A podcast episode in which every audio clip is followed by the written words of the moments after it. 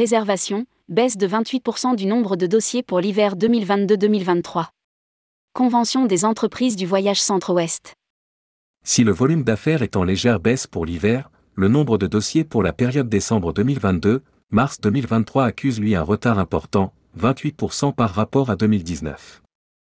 Dans les agences, le constat est le même partout, elles engrangent de très beaux dossiers alors que pour les budgets les plus serrés, ça commence à coincer. Rédigé par Céline Imri le mercredi 23 novembre 2022.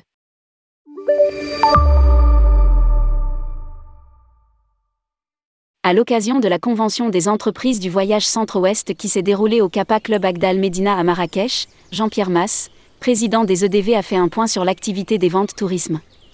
Entre janvier et octobre 2022, le volume d'affaires du secteur ressort stable pour un nombre de dossiers en baisse de 15% par rapport à la même période en 2019.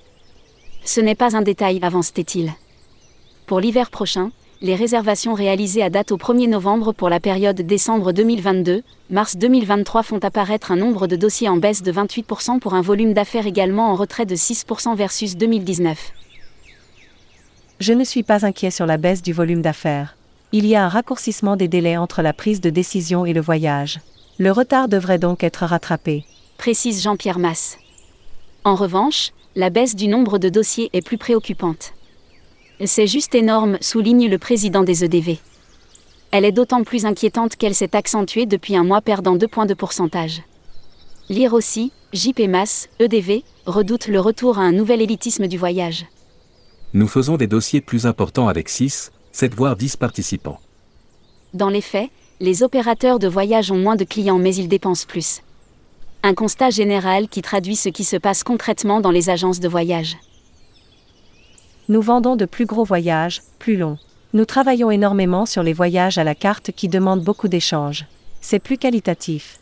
Illustre Ludovic Delalande, gérant du mini-réseau Le Monde Bail de la Lande, quatre agences à Vierzon, Bourges, Châteauroux et Issoudun. Même scénario du côté d'Eden Tour, 22 agences dans l'Ouest.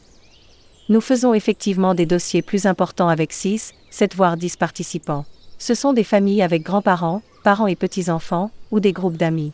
Poursuit Isabelle Jaec, directrice commerciale du réseau. Chez nous, ils ne voyagent pas forcément plus longtemps, on reste quand même sur un schéma de 8 jours. Je pense que pendant la crise, les gens ont vécu les uns loin des autres, et ils veulent se retrouver. Pour les budgets plus serrés, ça peut vite devenir compliqué. Franck Autret, directeur du réseau de distribution du groupe Salin, fait la même analyse. Nous enregistrons des budgets de plus en plus importants avec notamment beaucoup de tribus. Depuis le deuxième confinement, nous voyons que les clients veulent se faire plaisir. Le revenge travel, nous le voyons sur une catégorie de personnes qui souhaitent faire le voyage qu'ils ont eu toujours envie de réaliser.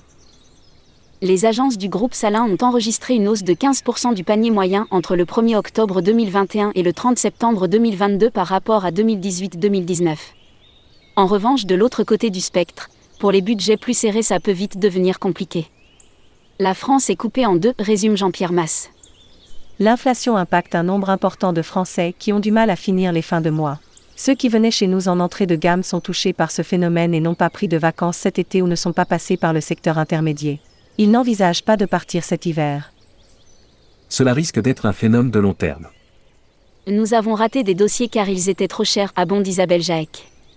Pour les vacances de Pâques par exemple, il va falloir un certain budget pour pouvoir partir. Un constat partagé par Franck Autret. Avec des tarifs aériens en hausse et un taux de change défavorable, certains budgets ne passent pas les produits basiques ont de plus en plus à être vendus. J'ai en tête le cas d'une famille de quatre qui voulait partir à Majorque et qui n'a pas validé le dossier qui se montait à 6 000 euros. Bénédicte Lebrun, directrice de BLB Tourisme, tente malgré tout de s'adapter. J'ai une clientèle importante de saisonniers, qui après avoir travaillé tout l'été souhaitent partir en vacances. Les budgets ne sont pas extraordinaires, mais on s'adapte. C'est sûr que c'est moins rémunérateur. S'adapter donc encore et toujours. Y a-t-il un autre choix? Pour Jean-Pierre Masse pas vraiment car ces disparités pourraient bien s'accentuer. Cela risque d'être un phénomène à long terme et cela nécessite de nous y préparer.